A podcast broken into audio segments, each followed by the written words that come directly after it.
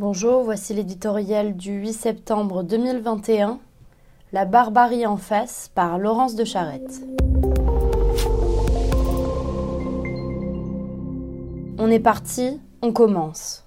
Par ces quelques mots glaçants envoyés par SMS a été scellé le 13 novembre 2015 le funeste dessin terroriste islamiste qui a fait 130 morts et des centaines de blessés, et dont la France va revivre pendant plus de huit mois les terribles instants à travers le procès d'une ampleur inédite qui s'ouvre à Paris. Cette tragédie inextinguible d'une violence inouïe, c'est celle des victimes et de leurs familles, de tous ceux dont l'existence a été à jamais fracturée par la folie meurtrière islamiste. C'est aussi celle de l'ensemble des Français. À tous, la justice doit cette quête de vérité, cette mise à nu des faits tendus vers un certain aboutissement.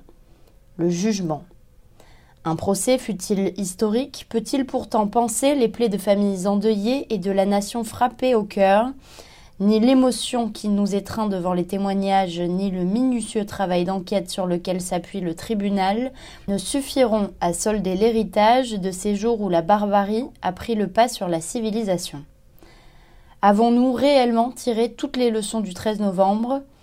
Nos frontières sont-elles moins poreuses qu'elles ne l'ont été en 2015 lorsque Abaoud et ses coreligionnaires empruntaient la route des Balkans pour commettre leur massacre? Quid les radicalisés qui demain vont sortir de prison?